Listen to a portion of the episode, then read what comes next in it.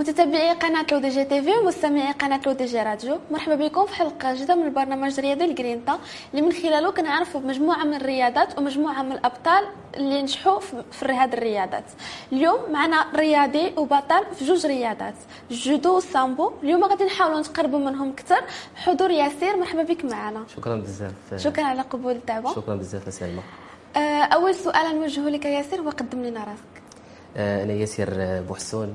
عندي 23 سنة كنسكن في مدينة سلا وكنلتحق بالمنتخب الوطني ديال الجودو وديال السامبو وأول رياضة بديتي بها هي رياضة الجودو؟ هي رياضة الجودو. بديتي في 2003 في 2003 2004 بقيت عاقل بالضبط.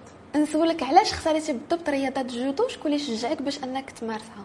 الرياضة الجودو صراحة غير درتها غير هكاك. ما زعما ما كنتش شي واحد اللي يديني ليها ولا دخلني الوالد ليها صغير.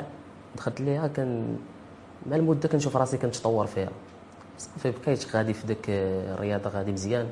في الأول كنت غادي شوية ضعيف ملي كنت poussin minime junior كنت ضعيف. حتى وليت senior في الأعوام الأخرانيين ديالي. وليت مهم وليت مزيان. أه تما صافي وليت مزيان. في 2018 التحقت برياضة السامبو وليت كنلعب رياضة السامبو وليت كنشارك ال international بطولات عالمية. والحمد لله. وفي رياضة الجودو أه منك تقربنا أكثر من هذه الرياضة الفلسفة ديالها.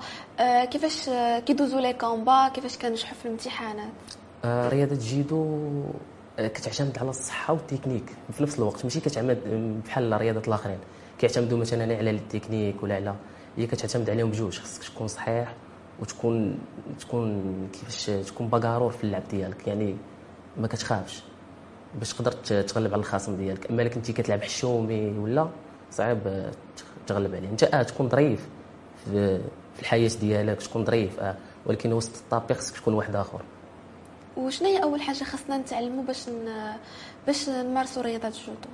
يعني أول درس خاص الواحد يتعلم. آه، أول أول حاجة كتعلم في الرياضة هو لي ديبلاسمون ديال ديال ديال l'adversaire كتخصك تكون يعني حيت الرياضة ديال الجودو صعيبة. ماشي بحال الرياضات الآخرين كما قلت لك. كت فيها les kumi kata القبيط لوصول يعني صعيبة بزاف. يعني خصك étape étape يعني صعيب تعلم ليها مثلا في مدة ديال ثلاث سنين عامين. ضروري خصك تضرب مدة طويلة باش تعلم ليها. وأنت ياسر التحقتي بالمنتخب الوطني للجودو في 2017 2017 آه عاود لينا على الشعور ديالك ملي التحقتي بالمنتخب الوطني وكيفاش كيفاش وصلتك l'invitation 2017 كنت درت بطل المغرب كنت باقي junior آخر عام عندي في ال junior كنت درت بطل المغرب والتحقت بالمنتخب الوطني. كنت فرحان بزاف. أول مرة غندخل المنتخب الوطني. المهم التحقت بالمنتخب الوطني. كنا كندخلوا les stages كنخرجوا développés في المنتخب الوطني حيت الخدمة ديال المنتخب الوطني ماشي هي ديال ال club. الكلوب كتكون خدمة محدودة. يعني واخا كيحاول يدير معاك الأستاذ ديالك جميع جميع المحاولات اللي تخدم بها. ولكن ضروري l'équipe nationale كتكون فايتة واحد شوية. كيكونوا أصلا les athlètes بزاف كت كتخدم مع هذا مع هذا هذا gaucher هذا ليمني هذا كيخدم croisé. يعني كتبدل كت... كت... كتولف تخدم مع جميع les styles ديال اللعب. تما كتطور راسك في اللعب ديال الجيدو ماشي بحال les clubs. وفي في 2018 بديتي كتلعب السامبو؟ آه في 2018 آه كيف جاتك فكرة أنك تلتحق بالسامبو؟ وشنو شنو هو الاختلاف شنو هي شنو هو الاختلاف ما بين السامبو والجودو آه ما بين السامبو والجيدو والاختلاف اللي كاين ما بيناتهم هو الجيدو كتلعب غير الفوق. مثلا يدك ما خصكش تجر تقبط تقبط الرجلين. مثلا ما تقبطش الرجلين. السامبو لا كتلعب libre. تهز مثلا الخصم ديالك تهزو ملي ما بغيتيش. تقدر تهزو من رجليه. تقدر آه، تهزو كامل يعني عادي. جيدو في جيدو فيه شوية القانون بزاف معقد. يعني خصك تخدم شوية stable غير من الفوق. عندك من الصمتة الفوق. كتخدم kumi kata يديك ما يقيسوش الرجلين السامبو لا كتخدم libre. كتخدم منين ما بغيتيش تقدر تقبض. هذا هو الفرق اللي ما بين الجيدو والسامبو والتحقتي بالمنتخب الوطني للسامبو حتى هو؟ في 2018 التحقت به في 2018 كنا كنت صراحة السامبو ما كنتش كاع دايرو في بالي بأنني شي نهار غادي نلعبو. واحد النهار كنت جالس ما بيا ما عليا قال لي الدري واش تلعب السامبو اقترح عليا تلعب السامبو قال لي انت مزيان في الجيدو ما كنت كندخل les stages ديال الجيدو وما كانتش كتعطاني فرصة في الجيدو نلعب ال international وقال لي صاحبي واحد الدري صديق ديالي قال لي واش تقدر تلعب السامبو؟ تقدر تعطاك فرصة في السامبو. قلت له ماشي مشكل لعبو. طلعت لعبت في بطولة المغرب درت première place أه صافي مع درت première place التحقت بالمنتخب الوطني في كازا. التحقت معاهم خدمت معاهم عجبت لي coach الخدمة ديالي كنخدم ما كاينش زعما شي حاجة اللي كنضحك وقيت الضحك الضحك وقيت الخدمة خدمة. صافي جات من موراها دوزنا les stages في روسيا. كنا دوزنا stage في روسيا 20 يوم. ديك الساعة باقي أنا ما كنعرفش القانون ديال الصامبو مزيان حيت أصلا كنت كنلعب الجيدو دوزنا stage في روسيا 20 يوم développيت وليت كنفهم الصامبو شنو هو وهادي. من موراها لعبنا l'Afrique. كنا لعبناها في تونس درت championnat d'Afrique الحمد لله. صافي من تما بقى غادا المسيرة ديالي زوينة في الصامبو. وهنا كنتي كتمارسهم بجوج يعني كدير كنت كنمارسهم بجوج ولكن في 2000 و... منين بديت الصامبو في 2018 2019 2020 ما لعبتش الجيدو كان ال confinement د كورونا. 2019 هو ما كانوش بطولات بزاف. صافي حتى 2021 عاد لعبت بطولة المغرب الجيدو ودرت بطل المغرب. كيفاش كنتي كتقدر توفق ما بين جوج د الرياضات؟ جودو وسامبو كت prépareي فيهم بجوج وكتحقق فيهم ألقاب. حيت الجيدو دابا هو آه، كنت كن prépa ملي كنكون مثلا كن prépareي الجيدو نفس الوقت كن prépareي السامبو غير هو السامبو كما قلت لك يعني كتلعب libre. هو راه ما كاينش الفرق ما بين السامبو والجيدو. أنا كن entraîneي مثلا في سلا حيت أنا كنسكن في مدينة سلا. كنخدم الجيدو كن entraîneي الجيدو ما كن entraîneيش السامبو ولكن ملي كنمشي les stages كازا ولا stageات international كنحاول تما فين كنخدم السامبو تما فين كن développeي السامبو راسي في السامبو حيت السامبو ما كاينش بزاف في المغرب. هو أصلا رياضه ماشي أولمبية بحال الجيدو الجيدو رياضه اولمبيه هذا هو الفرق اللي ما بين السامبو والجيدو وفي في 2018 لعبتي في تونس لعبتي championnat d'Afrique ودرتي première place. آه. آه عاود لنا على هاد التجربة ديالك كيفاش دارت في تونس؟ آه في championnat d'Afrique 2018 جميع الأقسام ديالي اللي لعبت معاهم كيلعبوا السامبو وأنايا كنلعب معاهم ملي كندخل ال combat ديالي كنلعب بجيدو كنلعب واقف. وفي السامبو خصك تلعب شوية محني ما خصكش تلعب واقف. تلعب شي واقف كتكون في ال risque. يقدر الخصم ديالك يمشي رجليك ولا بحال هكا.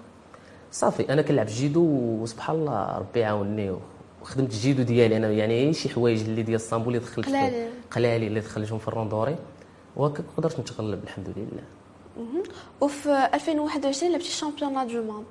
آه في 2021 لعبت championnat لعبت قبل منها في 2020 championnat du monde ولكن خسرت premier tour. كانت تنظمات في كوريا الجنوبية. ولكن كنت خسرت مع الخصم أوزباكستاني. هما صراحة نواحي ديال اسيا أوزباكستان أذربيجان هاد الرياضة ديالهم يعني عايشين فيها. بحال كتقول لي رياضة شعبية بحال حنا الكره آه. كتفيق كتلقى الكره بحال هكاك هما صعيب عندهم في الصامبو الجيدو. يعني كيتغدى بالصامبو كيفطر بالصامبو. يعني صعيب تغلب عليه تلقى عائلته كاملة كدير الصامبو كنت خسرت premier tour مع أوزباكستاني في 2022 في 2021 كنت لعبت championnat du monde في أوزباكستان. وكنت تغلبت على خصم فرنساوي والدومينيكان ولعبت مع الكازاخستاني خسرت مع الكازاخستاني ودزت ال repêchage. لعبت مع البلجيكي ودزت لعبت على ال troisième خسرت مع آه، مع الكازاخستاني مع الكازاخستاني على التروازيام هنا درتي cinquième place درت cinquième place وفي 2022 درتي première place في ال championnat d'Afrique. championnat d'Afrique. ولعبتي كوب دو موند oui coupe du monde ودرتي deuxième place درت championnat du monde شاطئية. هي اللي لعبتها في هي اللي كنت لعبت في إسرائيل. هي اللي كنت لعبت فيها بطولة العالمية الشاطئية كتلعب في البحر. عاودينا على هذه التجربة كيفاش دارت. تجربة زوينة هذه ما عمرني لعبتها. أول مرة لعبتها هي هاد المرة بطولة الشاطئية كانت شوية شوية قاصحة حيت كانت منظمة في واحد الدولة اللي راكي عارفة. المهم وكانوا ملي كيسمعوا المغرب يعني الدولة العربية الوحيدة اللي كانت مشاركة. مشاركة هي المغرب ما كانتش شي دولة عربية أخرى. صافي يعني كتدخل شوية ملي كيشوفوك انت مغربي ورابح مثلا واحد إسرائيلي ولا كذا كتجيهم في شكال. يعني حيت هما عندهم ديما في عينيهم واحد القضية ديال العرب ولا مثلا ديما زعما هما ضعاف قدامنا حنايا في ال combat ولا في ال randori ولا. ملي كيشوفوك ربحتيه ولا مثلا دير شي واحد المجهود كي كيتصدموا ما كيفهموش كيقولوا ما يمكنش. صافي منين شافوني تغلبت ودرت deuxième place هما يديروا لي test dopage. صحاب لي كن dopeي. حيت ما دخلتش لهم. لعقلهم كيفاش هذا الإنسان غادي يدير deuxième في بطولة عالمية شاطئية؟ هكاك. وما لقى والو. ما لقى والو الحمد لله كل لقى راني موقف دابا. وإلا سولتك ياسر على الوضعية الحالية ديال الجودو في المغرب؟ الحاله الوضعية الجودو صراحة ما عرفتش كيفاش نقول لك زوينة وما زويناش في نفس الوقت. هي الجيدو مزيان. أنا كيعجبني أنا الجيدو كيعجبني بزاف حيت كبرت فيه أول رياضة بديت. ولكن كاين شي حوايج شي حوايج كيوقعوا في الجيدو في شكل مثلا كتلعب بطولة المغرب كدير بطل المغرب. يعني normalement ديك البطولة الوطنية هي اللي كتحكم في ال athlète اللي غيشارك في ال international ولا اللي غيدخل مع l'équipe مصر. أنت ملي كدير بطل المغرب ما بحال في 2018 درت بطل المغرب ما ما لعبت حتى شي بطولة internationale ما دخلت لا les stages لا حتى شي حاجة. علاش ما عرفتش؟ ما تعطاتكش فرصة. ما تعطاتنيش فرصة وما ما سولت ما حتى شي حاجة. سولت أساتذة ديالي وكذا ولكن ما عرفتش السبب علاش واش أنا ماشي مغربي ولا؟ ما عرفتش. نقدروا نقولوا هذا الشيء اللي خلاك أنك تمشي هذا الشيء هو اللي خلاني مشيت للصامبو ولعبت الصامبو كثر من جيدو يعني خارج المغرب. ولا سولتك على الوضعية ديال الصامبو هنا في المغرب يعني واش كل واحد كتعطاه حقه في هذه الرياضة؟ الصامبو حاجة حاجة زوينة اللي كاينة في الصامبو هي مثلا ما كي ما كيقولوش مثلا هذا عنده الأقدمية خصو يبقى مثلا واخا يخسر يبقى ولا. الصامبو مثلا أنا أنا مثلا كنلعب في الميزان ديالي. خسرت. وهذاك جا شي واحد دار بطل المغرب. غيديروا les présélections أنا وياه بحال كتقول لي امتحان أنا وياه اللي ربح في ذاك الامتحان هو اللي غيشارك هو اللي غيمثل هو اللي غيمثل الراية المغربية. يعني ما عندهمش ديك ال... هو قديم عليك. زعما قديم عليك ولا عنده مثلا واحد ال carrière قديم ولا لا ما كيعترفوش بهذه ومع عدا ذلك زعما كاين رياضة السامبو ماشي رياضة أولمبية.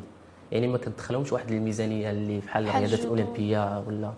يعني وهكاك كوميم والى جاتك فرصة أنك تختار ما بين الجودو وما بين السامبو شنو تختار؟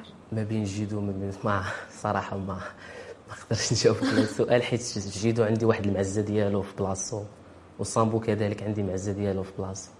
هو آه شي واحد اللي كيدير مثلا الأغلاط ولا المسؤولين ولا هذوك كيتحملوا مسؤوليتهم يعني ماشي مشكل. هذا كيتسمى عرقنا حنا بحال كتقول لي كتخدم يعني راه كتعرق في الطابي كذا يعني بحال كيضيعك ولكن يتحمل مسؤوليته ولكن أنا كرياضة كسبور جيدو كنبغيه. كندويش لك على مسؤولين ولا على أنا كندوي لك على الجيدو كجيدو كنبغيه والصامبو كذلك كنبغيه وشنو هما الأهداف ديالك مستقبلا؟ آه الاطليت أي اطليت يمكن غتسوليه في المغرب ولا في العالم غتسوليه يقول لك الهدف ديالو هو هو يكاليفي les Jeux Olympiques يشارك في les Jeux Olympiques. هذا هو مثلا تنظن أي athlète أي athlète غتسوليه تقولي ليه شنو هي الأمنية ديالك ولا؟ يقول لك les Jeux Olympiques. إن شاء الله. إن شاء الله.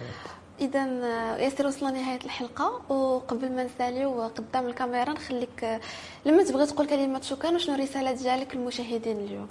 أه نبغي نقول شكرا للأساتذة اللي وقفوا معايا وبالأخص أنت الوالدة ديالي والأخت ديالي اللي يعني كيساندوني ماديا ومعنويا.